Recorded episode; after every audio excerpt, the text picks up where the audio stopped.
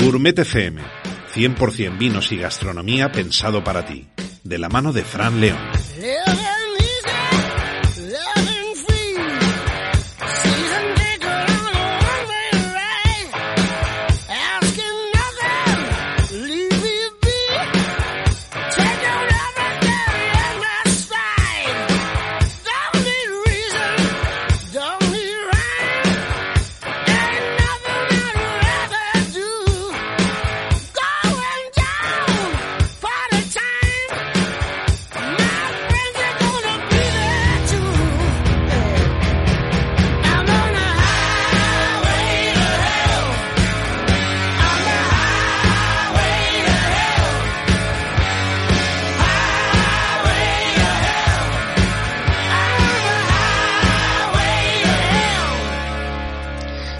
Bienvenidos al episodio 142 de Gourmet FM, vuestro espacio de radio dedicado al vino y a la gastronomía.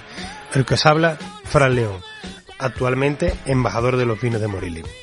Buenas amigos, buenas tardes, buenos días, buenas noches, dependiendo de la hora que nos estéis escuchando, si nos escucháis a través del 92.0 de la FM todos los martes, que es cuando emitimos nuestros programas, pues sería buenas tardes pero a través de la comunicación, tanto como sabéis que nos podéis encontrar en iVo, Apple Podcast o Spotify, pues cualquier hora del día es buena para escuchar este programa gastronómico y dedicado sobre todo al sector del vino.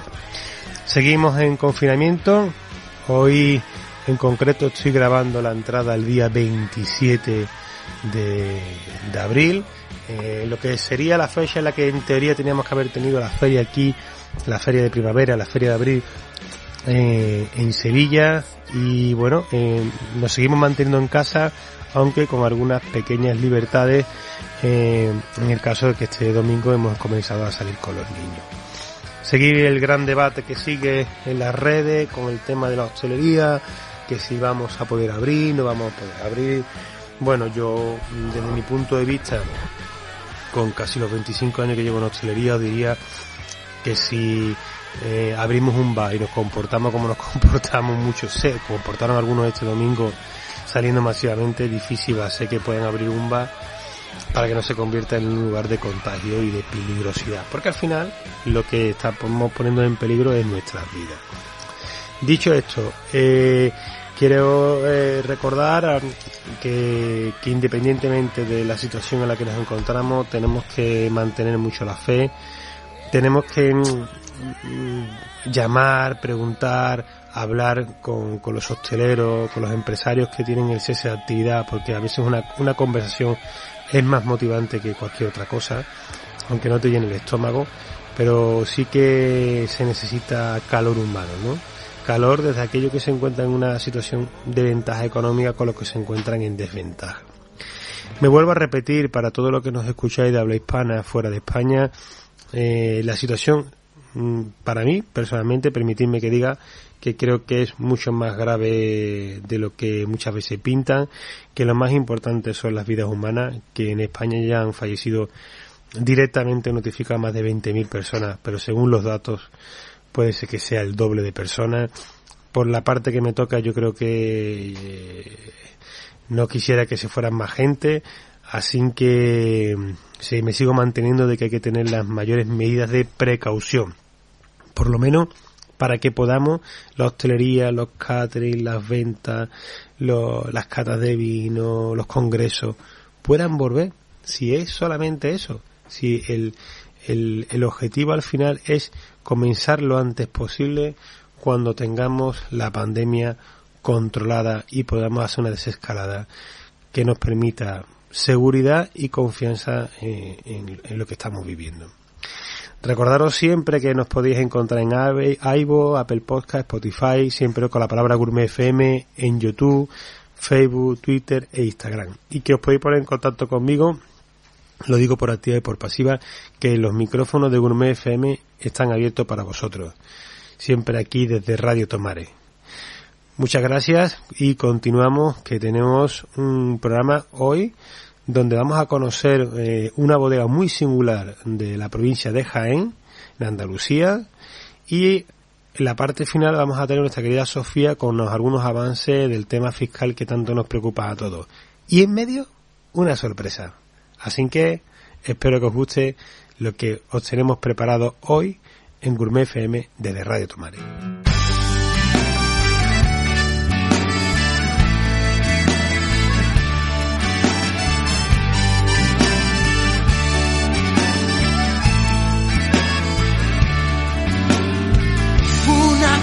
Es el vino y otra cosa es el amor. Pero si juntas las dos, nace el amor por el vino. Una tremenda pasión que hace mejor el camino. Que da la vida calor y esperanza al peregrino. Una cosa es el vino y otra cosa es el amor. Pero si juntas las dos, nace el amor por el vino. Pero si juntas las dos, nace el amor por el vino. Hoy en nuestro apartado, en la sesión enológica, que es la que a nuestros queridos amigos de la tribu de Gourmet FM desde Radio Tomare pues más nos gusta o más nos tira, porque al final la tendencia de este programa siempre está enfocada así a la enología, aunque tocamos con siempre con respeto y con el nivel que se merece la gastronomía. Tengo un proyecto que tenía ilusión de presentaros, un proyecto de un lugar muy singular, de tierras de Jaén, de tierras que aquellos que nos están escuchando hablar de habla hispana saben que cuando hablamos de la palabra Jaén estamos visualizando olivos. Pero si os digo que en ese territorio tan maravilloso, en esa provincia andaluza, tenemos a una persona de nombre Pedro Olivares y un proyecto llamado Vinos Bio de Pedro Olivares, pues buenas tardes Pedro, ¿qué tal? Muchas gracias por estar aquí en Gourmet FM. Hola Fran, buenas tardes. Pues un placer, un placer estar contigo y compartir este ratillo contigo, hombre. Nada, pues eh, tenía hace poco hemos tenido que algunos de nuestros seguidores, tanto de Gourmet FM como de las diferentes cuentas de Instagram, han podido a lo mejor ver en la tertulia que tuvimos el otro día en, a través de Instagram, pero ahora hablamos al mundo de habla hispana, sobre todo a Latinoamérica, a Norteamérica, a muchos otros países que nos están escuchando y en, en, aquel, curiosamente, en el que tú también estás incidiendo con tus vinos. Pero vamos a comenzar por la base. Cuéntanos eh, cuál es el proyecto de Pedro Olivares dentro de un término, una provincia de nombre Jaén que no se relaciona a bote y pronto con el mundo del vino. Sí, bueno, ya como tú bien comentabas, eh, Jaén siempre se relaciona pues más con el mundo de, del aceite de oliva, ¿no? Y bueno, desde luego pues eh, fue todo un reto, ¿no? El intentar desarrollar un proyecto vitícola en una zona en la que, bueno, antaño sí que se cultivaba la vid, años atrás, pero desde luego estaba casi como desahuciada, ¿no? Claro. Entonces, bueno, pues el, el, el, proyecto pues se inició un poco pues eh, intentando colonizar unos terrenos en base a mi conocimiento un poco, ¿no? Y a haber deambulado pues viñedos de, de pues eso, de muchas zonas geográficas. Uh -huh. Ahora sí hay gente de Baja California que me escucha, pues he estado por allí, hay gente a lo mejor sí escucha de Brasil, en Estado sí, del Sur, en fin, en fin, que, que, que he deambulado mucho también por, por América, ¿no? Y la verdad es que bueno, pues que la, la intención era eh, pues desarrollar un proyecto vitícola con un objetivo y es eh, lo comentamos en el Instagram verdad que uh -huh. para mí es claro era eh, desarrollar un proyecto vitícola elaborar un vino con unas características sensoriales de porte septentrional en una latitud sur no un poco ese es el motivo de, de, de, este proyecto no intentar crear algo en, en, donde bueno pues yo de pequeño pues jugaba y los terrenos de mis abuelos los terrenos uh -huh. que después pasaron a mis padres que yo he heredado y que allí pues bueno pues la intención era pues eso crear un, un proyecto vitícola único en el mundo, ¿no? Y, Creo y, que lo he conseguido. Sí. Y bueno, y la, y la pregunta, eh, bueno, decirte que mm, eh, me honra decir que más del 50% de nuestros oyentes nos están hablando tanto de, nos escuchan tanto de Norteamérica como de Sudamérica, por tanto, se, no me extrañaría que alguno eh, ya te, te, pusiera cara. Pero mi pregunta es, eh, eh, ¿crees, eh, según la expresión de tus vinos, que te ha aportado el terroir de Jaén la posibilidad de hacer real el proyecto que tú visualizabas en la mente cuando comenzaste? Sin lugar a dudas. Es más, eh, ha superado con eh, mis expectativas. O sea, desde luego, o sea, estoy enormemente feliz y, y súper convencido de que de que las posibilidades de, la zona son tremendas para poder eh, elaborar eh, buenos vinos, ¿no? Sí que es cierto que con factores muy limitantes, estamos en latitud sur, tenemos temperaturas muy elevadas, eh, pero bueno, yo tengo agua, como, como hemos comentado, nace, nace el agua allí, nace una fuente, he desarrollado un sistema de viticultura un poco original, con muchas plantas por hectárea, con poco rendimiento, con un objetivo cualitativo importante, y la verdad que estoy muy satisfecho. La Sierra de Segura es un marco extraordinario para poder elaborar grandes vinos. Bueno, eso, eso es la verdad que para un andaluz suena maravillosamente bien. Bueno, eh, eh, otra de, de las preguntas que tengo que hacerte, que las curiosidades que nos mueve ahora mucho las inquietudes de los profesionales del mundo del vino son los, las variedades de uva que desconocemos porque, bueno, por circunstancias el mundo se ha globalizado con variedades genéricas que también expresan el terroir pero has descubierto variedades nuevas que tú no eh, tenías en tu mapa vinícola de tus viajes y de tu conocimiento a través del nivel del mundo, en concreto en Jaén? Sí, sí, sí. Bueno, esa, eh, yo creo que todo proyecto que, que, se elabora en una zona determinada, ¿no? Yo he dirigido bastantes, ¿no? Eh, debe tener como, como, como, cuestión importante, ¿no? Como objetivo importante el intentar apostar por las variedades que se han cultivado en la zona, ¿no? Al principio, cuando desarrollé o planifiqué la plantación, pues no, no, no contaba con un surtido varietal que procediera en origen de la zona, pero progresivamente he ido investigando y he descubierto el Jaén negro, ¿no? La Jaén tinta, ¿no? Me parece una variedad que es realmente extraordinaria para elaborar grandes vinos, ¿no? Sin, sin trabajarla mucho a nivel de, de maderas, eh, cuidando, mimándola mucho en el campo, vinificándola con mucho cuidado en bodegas, sin, sin añadidurías, ¿no? Simplemente eh, acompañándola, pues la verdad es que queda un vino súper eh, intenso en todos los aspectos, aunque es un poco ligero de color, pero embriaga bastante, satisface. Yo estoy muy contento con la Jaén Tinta, sí. Bueno, el, el otro día tuvimos la oportunidad de catarlo y permíteme que te diga que que, que todavía me queda un poco en la botella y aquí estoy tomándome una copita de Jaén Negro mientras que hablo contigo y que ah, quiero y, y, permíteme que, que le regale a nuestros oyentes, yo siempre tengo una frase que digo que se puede visualizar el vino a través del oído. Eh, tantos años de radio me ha llegado a tener esa sensación. Y quiero que bueno que, los, nuestros oyentes visualicen las sensaciones que tengo yo de, un vino que lleva ya varios días abierto con que mantiene la frescura que mantiene una carga de fruta impresionante que además yo de verdad te digo que, que el aporte de, mineralidad que ahora está teniendo que se está abriendo en el vino te, eh, quiero que sepa nuestro oyente nuestra tribu es un vino que invita a seguir bebiendo yo creo que con eso la fotografía se hace por sí sola. Seguro, seguro, sí, sí.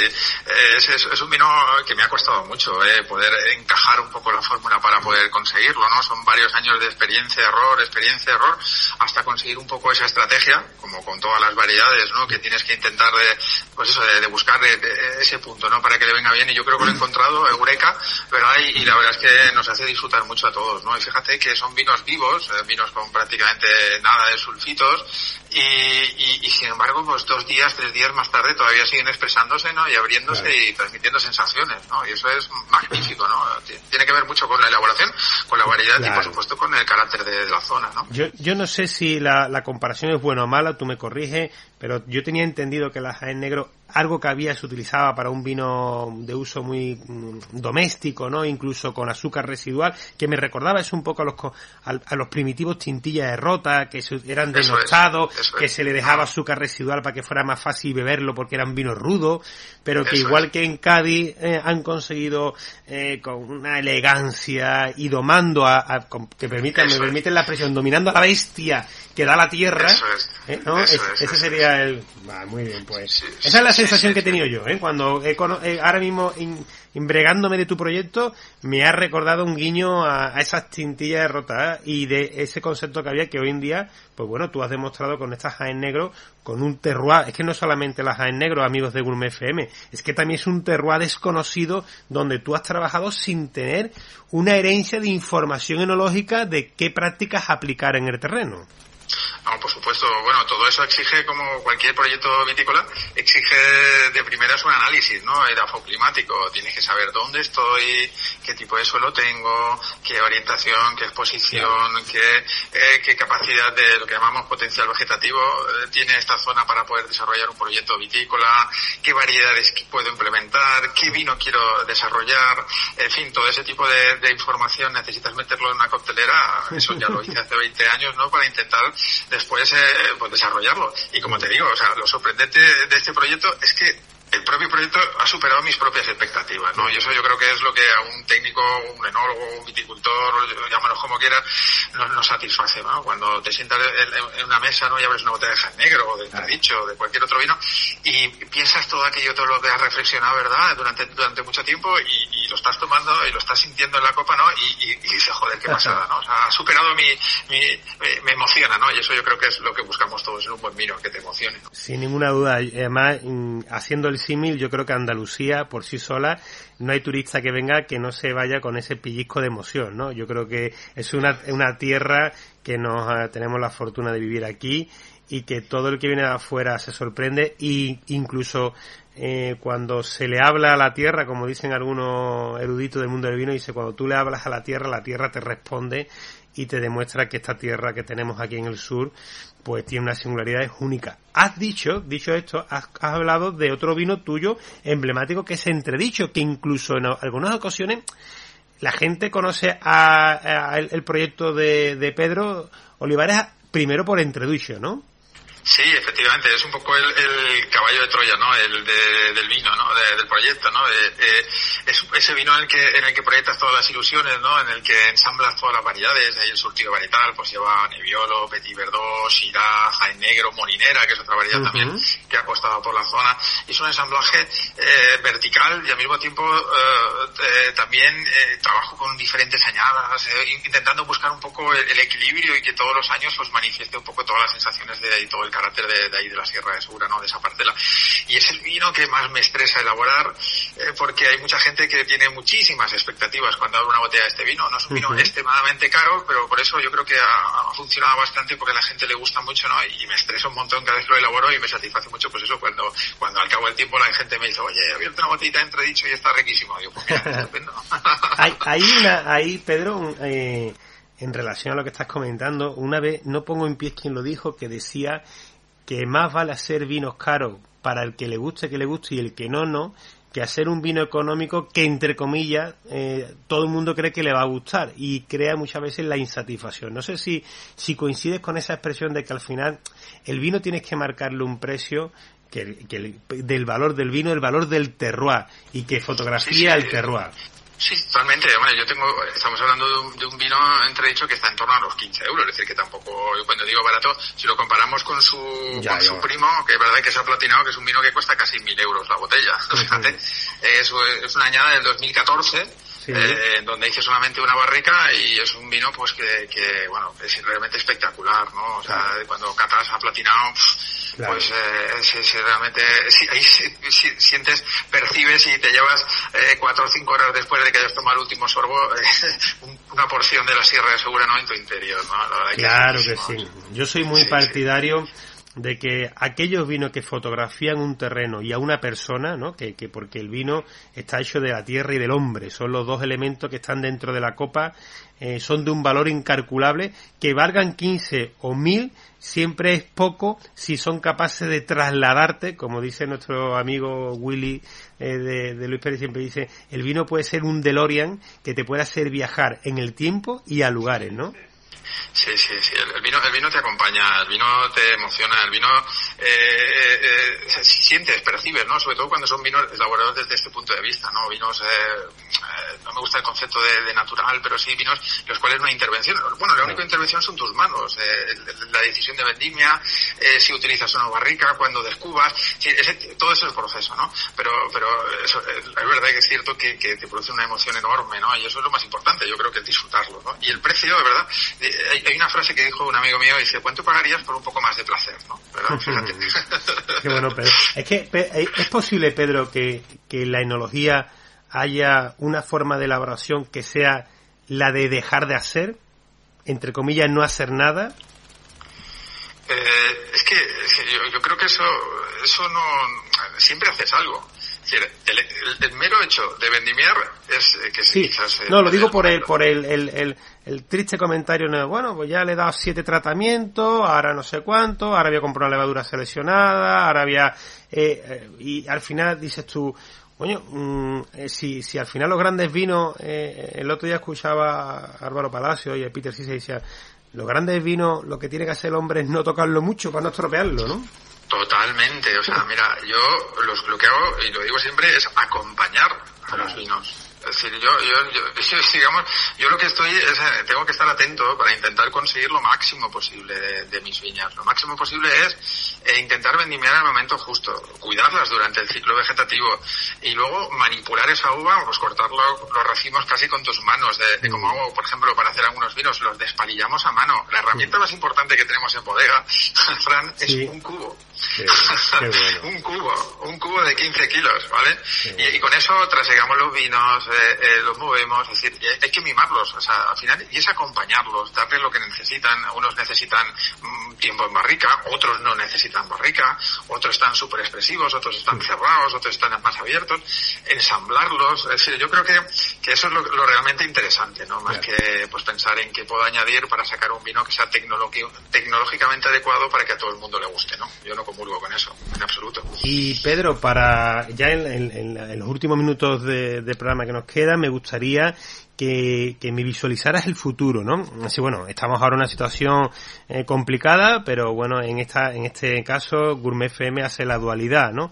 Eh, hace una isla donde vivimos un mundo que es el que nos gusta, el de los vinos, la gastronomía, y que aportemos estos minutos de escucha a nuestros oyentes para que se extraigan de, de lo que estamos viviendo y visualicen lo que les fascina, que es el mundo del vino.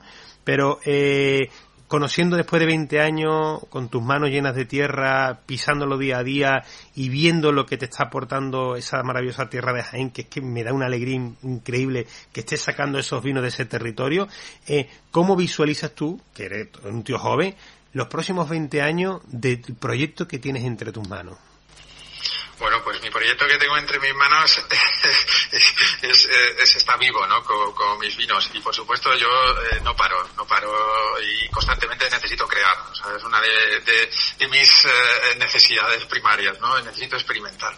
Y bueno, pues ya estoy trabajando con otras variedades características de la zona, las estoy reproduciendo, empezaré a hacer microvinificaciones y también, por supuesto, buscando nuevas microparcelas, ¿no? Como, mm. como comentábamos ayer, encontré unas parcelas de más de 100 años de Pinot Noir y de Rosan, eh, plantadas en la Sierra de Segura por, por, por braceros eh, que iban a hacer la vendimia a, la zona sur de Francia y la zona sur de la Borgoña y se traían los, los sarmientos y los plantaban, ¿no? Entonces es una microparcela que está plantada, pues eso, con mezclada, ¿no? Hay una blanca, una tinta, una rosada, una tal, y, bueno, pues eh, así estoy deambulando y repiscolando por ahí por la zona, pues pequeñas parcelitas para seguir investigando y desarrollar nuevos proyectos.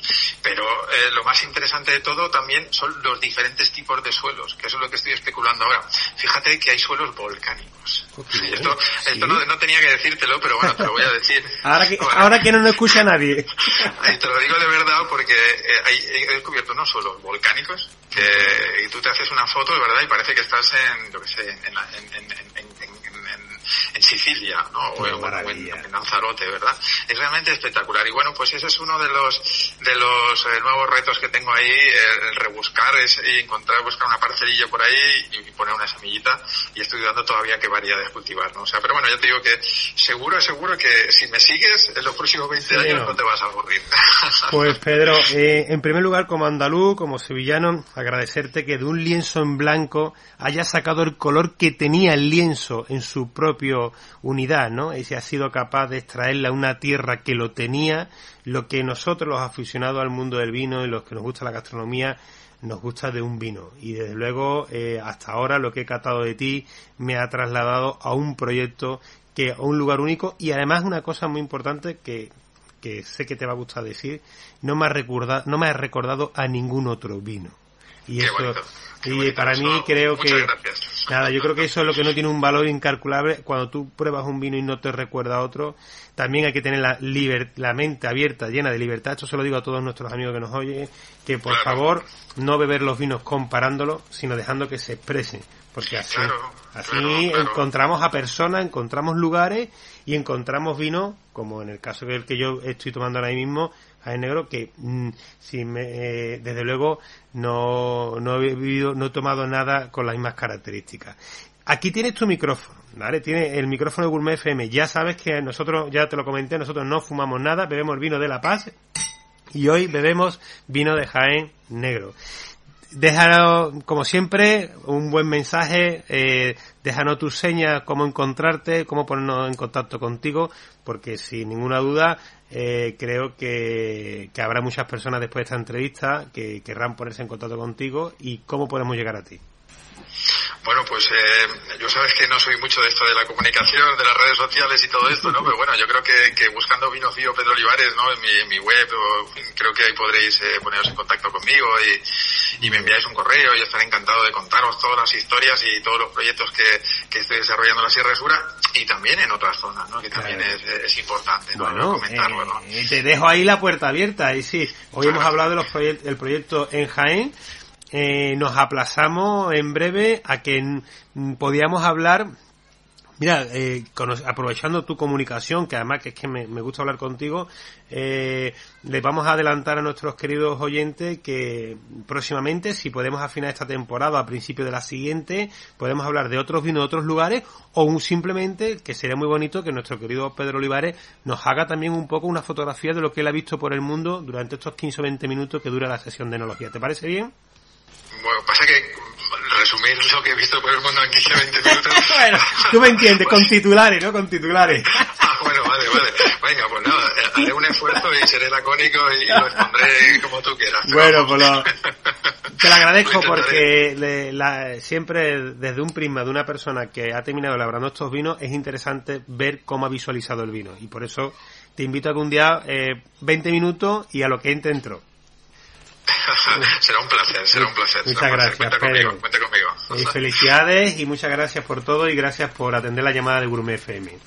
A ti, un abrazo, hasta luego.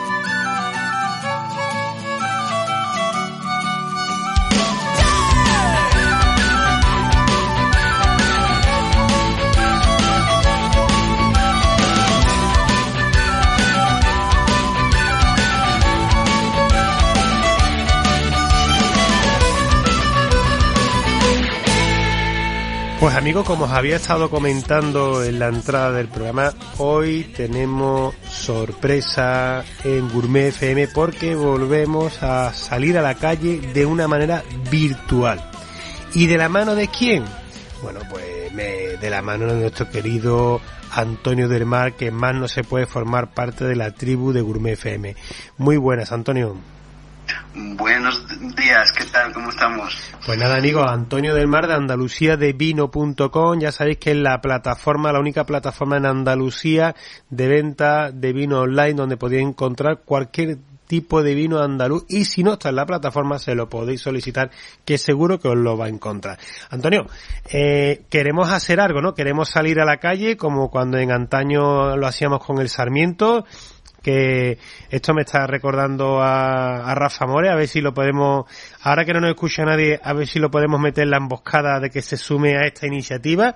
No estaría mal, porque además os adelantamos que va a ser una iniciativa que va a tener también una parte solitaria.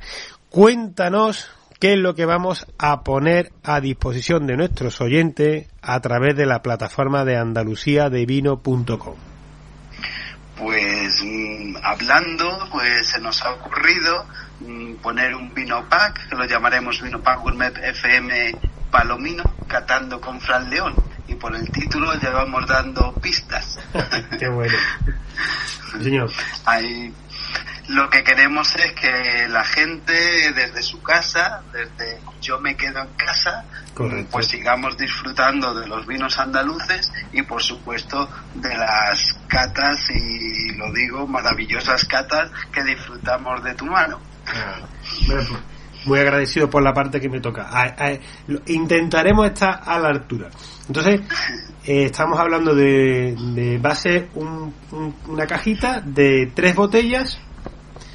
Exactamente. Hemos incluido tres botellas, lo Sí. que pasa que, claro, queríamos buscar algo diferente, algo especial, algo que la gente desde su casa disfrute con ello. Entonces hemos apostado en este primer, en esta primera cata online mm, de Gourmet FM por la uva palomino. La idea, pues Sí. buscar mm, vinos de uva palomino mm, de pagos singulares. Y hemos apostado Sí. en este caso, pues por tres pagos. Mm, Nos vamos a Chiclana de la Frontera, al pago de Matalián. De ahí hemos mm, tenido la oportunidad de disfrutar del vino Viña Matalián de bodegas Primitivo Colla- Collantes un, un vino joven, sin crianza, con el cual ya nos diremos, ¿no? Cuando ha- Sí. hagamos la cata de tu mano, lo que vamos a disfrutar. Pero bueno, adelantando un poquito, ahí sobre todo lo que vamos a encontrar mm, es ese terroir, ese suelo de albariza. Marav- Maravilloso. Continuaremos con el Pago de Overo. Nos vamos a la zona de Lebrija con bodegas González Palacios y ahí hemos escogido su vino solo palomino. Sí. Un vino muy peculiar, como se hacían antiguamente los vinos en la zona, que un vino con crianza biológica, bajo velo de flor, pero sin añadir alcohol, o sea, sin encabezar y sin sistema de criaderas y soleras, sino un vino blanco con crianza de añada. Correcto, qué bueno, que me encanta. Además, creo que, que pasamos de un, de un palomino lleno de, de sapidez a un ese arranque de crianza biológica como antes de los ingleses. ¡buh! a punta manera, ¿eh? Ya estoy salivando, ¿eh? Ya, ya tengo la, ya estoy, ya estoy, ya tengo la salinidad en la boca.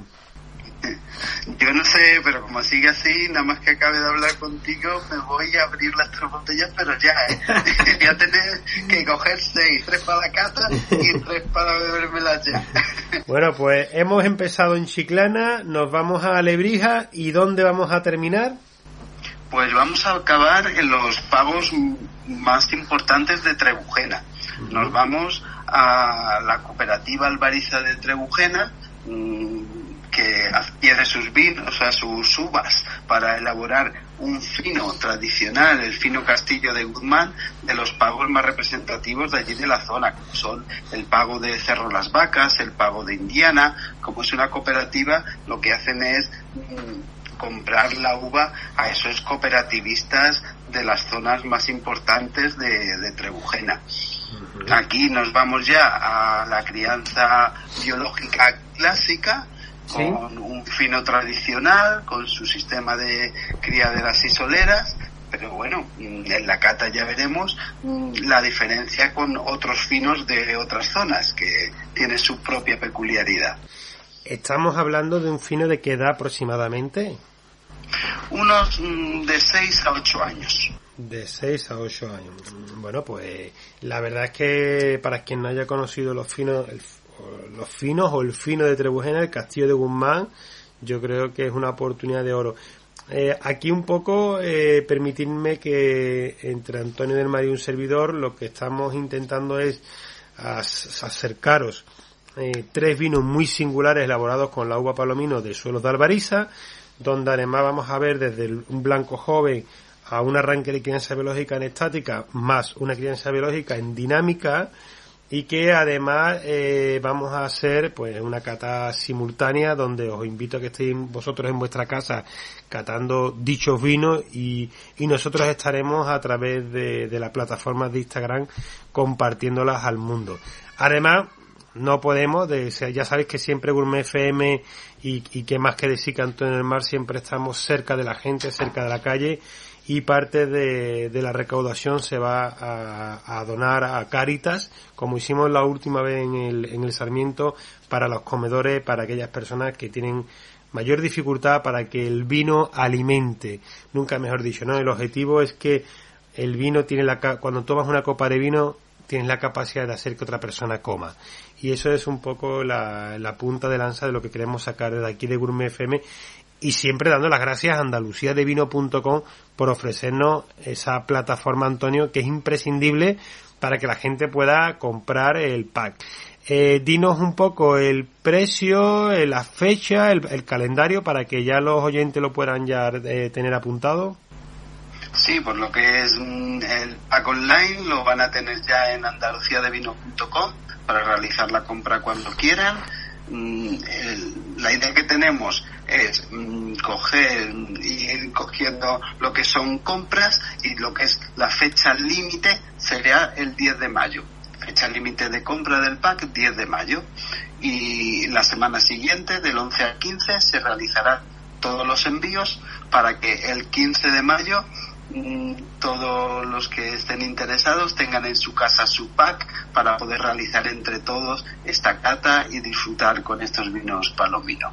Precio con 25,20 euros. Mm, a lo que habrá que sumarle los gastos de envío dependiendo si, si se hace desde aquí, de, si van a Cádiz y Sevilla, tiene un coste de 6,95, resto de las provincias de la península, 7,95. Mm, vale, eh, ¿habría posibilidad de, no sé el precio, pero que saliera fuera de la, de la península? Mm, en este caso, mm, nos, no estamos enviando fuera de la península, porque con la alerta que tenemos Ah, claro, es verdad. Exactamente. Bueno, desde aquí os mando un fuerte abrazo siempre a todos los que nos escucháis de habla hispana.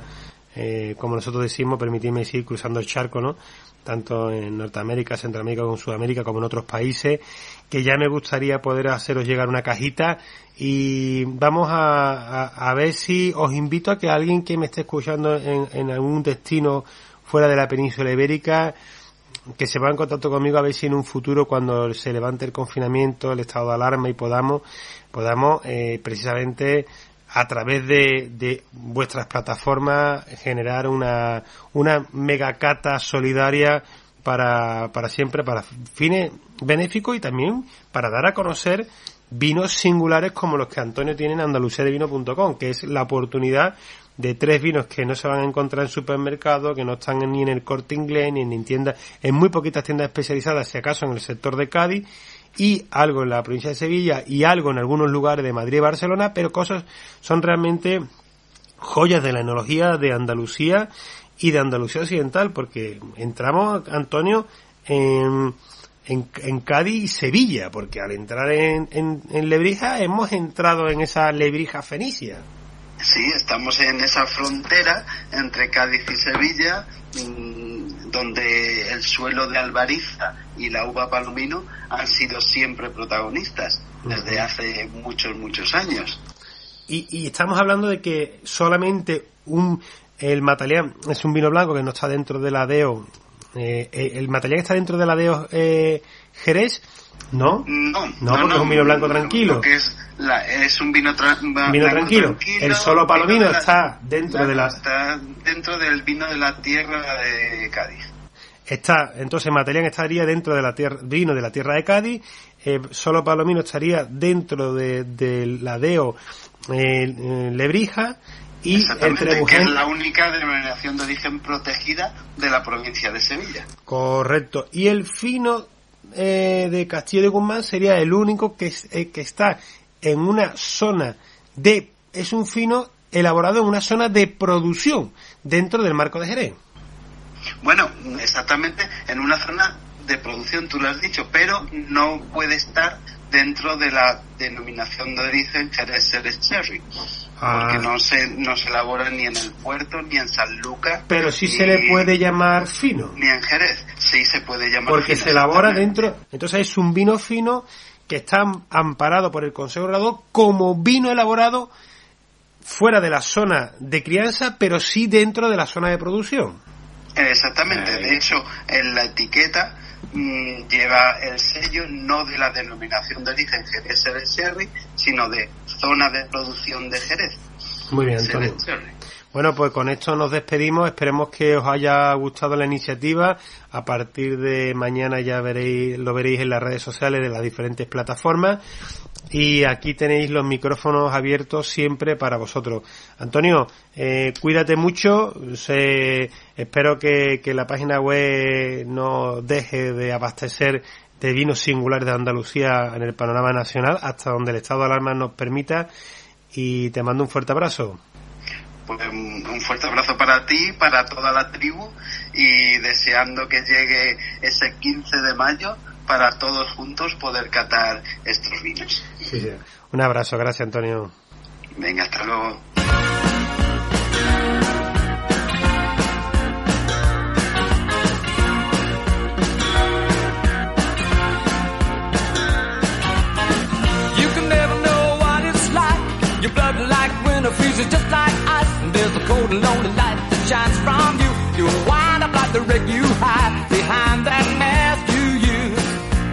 Amigos de, Gourmet FM, de Radio Tomares y un nuevo programa más dentro del estado de alarma, continuando, continuamos hablando con nuestra querida Sofía Cala de Sierpes Asesores.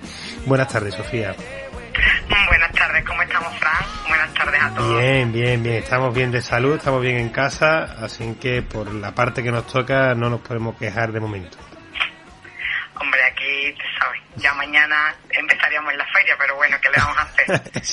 es un tema que mejor no toquemos. mejor que no toquemos, totalmente. Bueno, yo como siempre cuéntame. traigo muchas novedades y muchas puntualizaciones, porque como ya lo que están haciendo es mm, quitando algunas medidas que van sacando nuevas sobre las cosas que hemos hablado, pues hacerle pequeñas modificaciones o añadiéndole más facilidades a la historia, ¿vale? Entonces, yo voy a empezar con la problemática de los alquileres de locales, que si recordamos, bueno, sabemos que la mayoría de la gente del mundo de la hostelería eh, está, está afectado a un alquiler de, su propio local de negocio donde explota su actividad. Entonces, en estos casos, nosotros como el gobierno lo dejó en manos de que la de que mm, las partes llegaran a un acuerdo, ¿vale? Sin meterse en nada más, pues nosotros aludimos al artículo 1105 del Código Civil, que si no, si no recuerdo mal en el primer programa, que lo puse al final. Que existe una fuerza, que al existir una fuerza mayor y no estar disfrutando del inmueble para desarrollar, para desarrollar la actividad, pues podríamos solicitar una, una exoneración de la renta al, al arrendador, evidentemente comunicándoselo y llegando a un acuerdo con, con, el arrendador. ¿En qué nos basábamos esto? Pues porque el artículo 100.105 del Código Civil hablaba de fuerza mayor, de la no poder disfrutar de ese, la explotación de ese local. o de ese inmueble y además venía amparado o avalado por distintas sentencias del Tribunal Supremo del 2006, 2013 y 2014. Sabemos, por otro lado, que la LAU no prevé la rebaja de la renta de alquileres sí prevé, como siempre, como el Código Civil, pues siempre, aunque no prevé una defendiendo al arrendador y la otra defendiendo al arrendatario, vamos a decirlo así, ambas proponen siempre el acuerdo de las partes, al igual que ha hecho el gobierno. ¿En qué, mm, en qué vamos a destacar el tema hoy? Pues porque ahora con el BOE del 21 de abril, ¿Sí? En relación a las medidas extraordinarias establecidas por el gobierno en relación con el alquiler de locales comerciales, hacen una diferencia entre lo que es un gran propietario de inmuebles y un pequeño propietario. Es decir, si nuestro local de negocio está afectado mm, por un, em, está afectado por el estado de alarma, nos produce, por ejemplo, el cese de actividad o la bajada del 75%, en el caso, por ejemplo, de comidas a domicilio, ¿vale? Y resulta de que nuestro propietario tiene más de 10 mm, bienes inmuebles o un, o un solo inmueble, pero esa superficie construida es superior a 1.500 metros cuadrados, pues si no hemos llegado a ningún tipo de acuerdo, a través pues ya sea de, de la LAU o del artículo este 1105 del Código Civil, ¿eh? si no hemos llegado todavía a ningún acuerdo, nosotros como inquilinos, como inquilinos podemos solicitar en el plazo de un mes, desde la entrada en vigor de este, bueno, de este Real Decreto del 21 de abril, ¿vale? una moratoria en el pago de la renta, que en este caso sí debe ser arrestada por el, arrendador siempre. ¿Vale? Y esta moratoria se aplicará de forma automática y durante el periodo del estado de alarma, prorrogable una por una, no superior a cuatro meses, ¿vale? No, es decir, no podemos no podemos eh, solicitar una moratoria superior a cuatro meses de impago, ¿vale? Vamos a hablar de Esta renta se aplazará además sin intereses y la podremos fraccionar en cuotas en un plazo de dos años, ¿vale? Una vez finalizado el, el, estado de alarma, mm, nosotros pagamos la renta corriente del mes corriente ¿eh? y ahora empezamos a ponernos al día con respecto a las cuatro mensualidades anteriores si hemos dejado de pagar cuatro, si hemos dejado de pagar tres, pues tres, ¿vale? Eso con los grandes propietarios, ¿vale? Si es pequeño propietario, pues podemos solicitar una moratoria de un mes o hacer uso tanto el arrendador como el arrendatario de la fianza, ¿vale?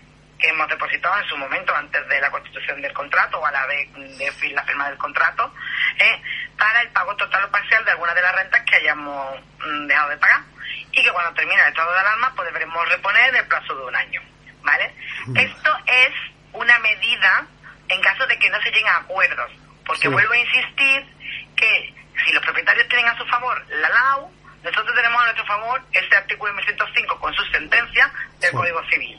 ¿Vale? ¿Qué quiere decir con esto? Pues que si a nosotros no nos parece bien esta última medida del gobierno, no llegamos a acuerdo con el propietario, siempre podemos llegar a los tribunales y ver, eh, alegando nosotros, pues nuestro artículo 1105 del Código Civil y su sentencia, eh, y ante una situación de fuerza mayor, porque no es un caso fortuito ni muchísimo menos, sino que es una fuerza mayor en toda regla, eh, pues a ver qué deciden los propios tribunales, ¿vale? Pero sí quería dejar muy claro de que, bueno, de que ellos han añadido una medida más, siguen abogando por el acuerdo entre las partes, ¿vale? Puedo decir que grandes empresas de, que se dedican al tema de, los de los alquileres a, a, esto cómo se llama de, los alquileres a, a, hoteles y a y a, restaurantes empresas ¿vale? como Merlin, es que estoy tengo en la cabeza el nombre de la empresa que es Merlin Properties, ¿vale? que es la mayor socini de España y líder en el sector, ¿vale? está condonado el 100% de la renta a todos los comercios que tiene como cliente y a sus hoteles, ¿vale? Mm, siempre y cuando esa actividad el gobierno le haya obligado a hacer. ¿Qué quiere decir? Que no se ha dejado llevar por lo que ha dictado el gobierno en el último momento, sino que digamos que ha venido a aplicar más o menos por lo establecido por el artículo 1105, ¿vale? Es decir, que el que quiere puede eximir de la renta, ¿vale? Aquí, aquí el, el, el problema siempre radica en en los más pequeños, ¿no? En aquellos propietarios que tienen un, ponte el caso aquí el propietario de un bar que los, que lo traspasa, que le cobra el alquiler, que a lo mejor hay una familia que vive con ese alquiler y claro, mm, son, son casos tan puntuales que, que, que realmente no todo el que tiene vivienda, pisos en alquiler, eh, que sea un inversor. ¿sabes? Ni todos los propietarios de los locales de un bar o de un restaurante, de una tienda es un inversor. Claro, también se puede llegar pues, a pagar una parte. Claro. A, una reducción de la mitad, porque si es cierto que es una fuerza mayor que afecta a todo. Claro. Mm, si estamos hablando de un pequeño que además pues vive de esa renta, pues lo mismo tú le dices, mira, pues me vas a exonerar el 100%, pero si podemos además decir, pues el 50%, porque yo es que también dejado de ganar dinero y no y no tengo, no estoy explotando nada. o sea, entonces, el acuerdo de las partes siempre va por delante de todo de todo. Eh, salvo estas dos medidas, eh, vamos, salvo estas últimas medidas para grandes empresas mm, que tienen eh, muchos inmuebles en, en, alquiler para, para hoteles y restaurantes y demás, o el pequeño mm, que tiene a lo mejor para eso, que eso ahí sí te puedes acoger sí o sí, es decir, ahí no hay una necesidad de acuerdo, ¿vale? Sino simplemente pues tú eres grande, pues voy a dejarte de pagar pues el tiempo que debe estado de alarma, que como máximo puede ser cuatro meses, y de cuando termine, pues yo te tengo que empezar a pagar en el plazo de dos años, ¿vale? Y el otro caso, pues tú dices, eres pequeño, y yo soy pequeño, ¿vale? Pues yo te voy a dejar de pagar. Y cuando termine el estado de alarma, eh, como hemos tirado de, la fianza, que como estamos hablando de una fianza de dos meses, eh, pues en el momento en que yo termine de, eh, si yo he cogido la fianza en parte o en parte o en su totalidad, pues yo tendré que reponerla en el plazo de un año o si no tenemos un año, si, si el contrato en vigor tiene menos de un año, pues el tiempo que esté el contrato en vigor, ¿vale? si son seis meses, pues seis meses, ¿vale? Yo reponer esa fianza. Vale. Mm, creo que es importante porque es un tema que está acabando mucho en la sociedad y del que se habla en muchísimos foros. Entonces, mm, creían es muy necesario hablar, hablar de él. ¿vale? en, nuestro sector, que es la hostelería, todos, exceptuando los que tienen el local en propiedad, que, nos, que son la minoría, todos están de alquiler.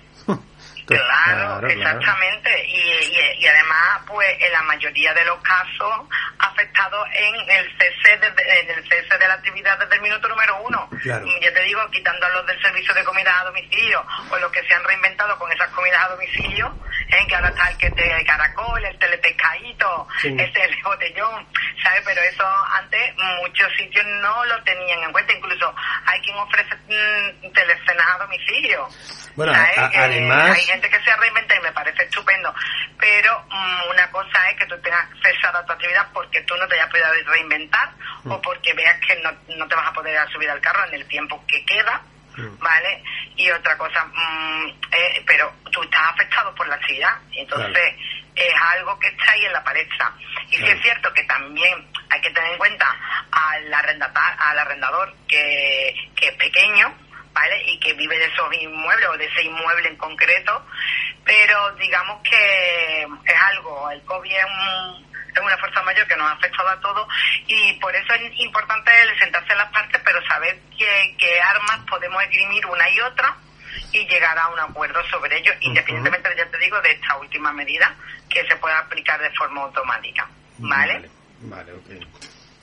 Bueno, en pues, cuanto pues, a más pues, cosas, ¿no? Venga, te, te quedan cuatro minutos. Vámonos. Qué poco tiempo, qué poco tiempo. en cuanto a la prestación extraordinaria del autónomo. Sí. Si mm, podemos ver, el mismo 17 de abril sí. eh, empezaron a abonarse, ¿vale? Sí. Eh, la, hay quien llamó por teléfono diciendo que no habían cobrado, no sé cuánto, total. Que evidentemente eh, mantuvimos la calma diciéndoles que, mm, dependientemente de la entidad bancaria, y quien no haya cobrado el día 17 iba a cobrar a la semana siguiente, porque dependía un poco de la entidad financiera. Quienes, en cuanto a los autónomos que todavía no han cobrado, es que se está tramitando todavía su solicitud, ¿vale? Y, una vez que la tengan tramitada, cobrarán a final de abril o primeros de mayo, ¿vale?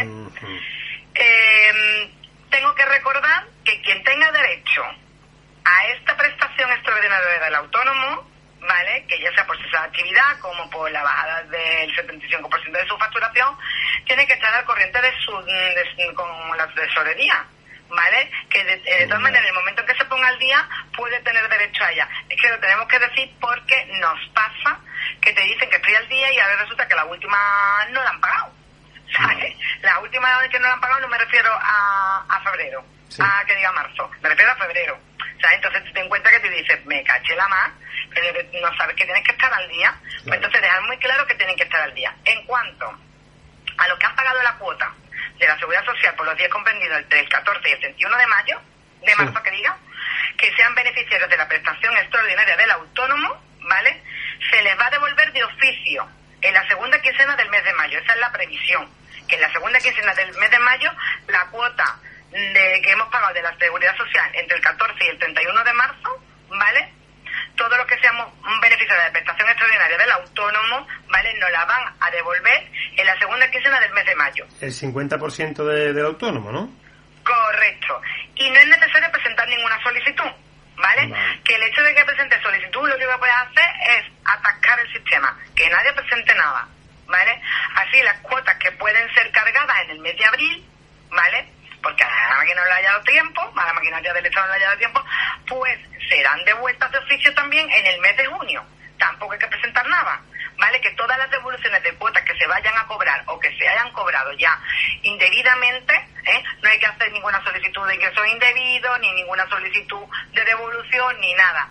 Que de oficio la Administración se va a hacer cargo de ello. En principio, la, la de los la de la de la mitad del mes de marzo pues lo van a hacer en la primera quincena de mayo y la y si se produce en abril, pues será en el mes de junio. ¿Vale?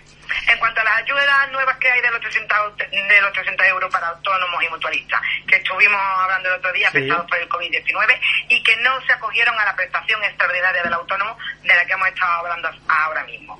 ¿Vale? ¿Quiénes reciben este dinero, pero al final le hayan, tenido derecho a la prestación extraordinaria del autónomo, tienen que devolver los 300 euros, ¿vale? Que no son compatibles, que o una u otra. Ya. ¿Vale? ya. ¿Vale? Mm, que van a tener que devolverlas porque si no, la administración posteriormente te va a hacer devolverla con sus intereses correspondientes y toda la película. Así que si tú mmm, a lo mejor la has tramitado porque a ti todavía no sabes si vas a tener derecho a esta, mm, a esta prestación por ser del autónomo, porque ya sea porque tú todavía no sabías si va a tener la baja del 75% o no, cómo te iba a afectar la actividad o lo que sea, ¿vale? Porque no todo el mundo lo ha tenido tan claro. Está claro que el que cierra desde que se declara esto de alarma el 14 de marzo, tú dices, pues está claro que tú vas directamente a esta prestación. Pero quien no, puede ser que se haya visto en, un, en, en, una, en una zona así ambigua, no muy clara y no ha querido a lo mejor movilizarse. Entonces, o, sea, cuando se ha movilizado no lo, no lo tiene todavía demasiado claro porque todavía no lo han pagado. Y dice, bueno, pues yo voy a pedir también la de los 300 euros. Bueno, pues si te llega antes la de los 300 euros, o llegándote la del CFD autónomo, te llega también la de los 300, no, puedes coger las dos. Vale, La de los 300 euros tendrás que devolverla. ¿Vale? Y finalmente, en cuanto a los ERTE, lo que dijimos, que empezarán a cobrar las prestaciones del periodo del 14 de marzo al 31 de marzo, el 10 de mayo. ¿Vale? no son acumulables, es decir, que cuando llegue el mes de junio lo vas a cobrar abril y mayo, sino que cuando llegue junio cobrarás mayo, ¿vale? ¿vale? Y en cuanto a estos ERTE que se están produciendo por fuerza mayor, sabemos que una vez que finalice el estado de alarma, pues también finaliza y tenemos y las empresas tienen los seis meses para mantener esos contratos. Mm, ya eh, entidades que representan a los empresarios, vale, y a los autónomos ya están planteando medidas para mm, cubrir un poco estos entes por fuerza mayor mm, posteriormente al estado de alarma, porque es que si no, nos vamos a comer los seis meses en, en, un estado pesimista, ¿vale? Nos comeríamos los seis meses y después tendríamos que ejercer, pues, ERTE por causa objetiva, la del artículo 46 del Estado de Trabajadores, del, del Estatuto de los Trabajadores. Y entonces, mm, o preveemos eso, o empezamos a solicitar al Estado que empiece a pensar en medidas posteriores a esos seis meses mm, una vez cubierto los ERTE del, por, estado, por, por fuerza mayor eh, y fuera ya del estado de alarma, ¿vale? Tengo más cosas que contarte, pero bueno, si ya lo seguimos en la semana que viene. Lo dejamos la semana que viene porque si coges la, coges la moto y no la suelta. Sofía. Es que ya, vamos, es que mucho, y mucha información y además mm, mm, es que me quede claro que cale porque es que yo sé que son muchos conceptos, eh, tiros como yo digo por todos lados, que se Hacienda, que si eh, la seguridad social, que si los trabajadores, que si los alquileres, bueno, y porque no nos hemos metido en el tema personal de la vivienda mm, habitual, ni nos hemos metido todavía en los ICO, ni en la subvención de, que se me va tiempo, mi vida, que se me va el tiempo. que hay muchísimos flecos, pero claro, esto, que es lo que los puntos que más le preocupa a la gente, es que cada vez que hay una medida nueva es sobre lo que me gusta incidir y reforzarlo, porque es lo que le sigue preocupando y preguntándose a la gente. Bueno, creo pues, que es sobre lo que hay que pues, incidir principalmente. Y si no me da tiempo de más, nada. Nada, que ya va, que, que, que, me, que me, quedo, me quedo sin programa. Llevas 18 minutos. ¿Sabes? Es que, es que el, eh, tienes que entender que que me, que me, me, quedo sin otra entrevista. Es decir, ya no me entran, me, en vez de entrar tres, entran dos. Y, y por eso te, lo, lo, lamento mucho, sé que eh, yo soy el más interesado, que por eso te tengo aquí, pero te despido. La semana próxima más, cuídate. Venga, hasta luego. Un beso muy grande para todos. que me dejes la última, que me dejes 10 minutos más. Adiós.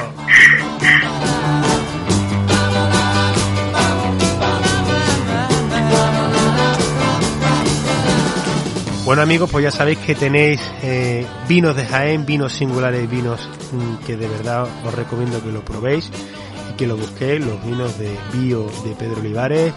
Ya estáis al día de la situación fiscal, un poquito más vamos sabiendo a través de este canal, humilde canal desde Gourmet FM Radio Tomare y el boss que tenemos para tres vinos de uva palomino para que brindemos juntos y para que seamos solidarios. La semana próxima más vino y gastronomía en Gourmet FM.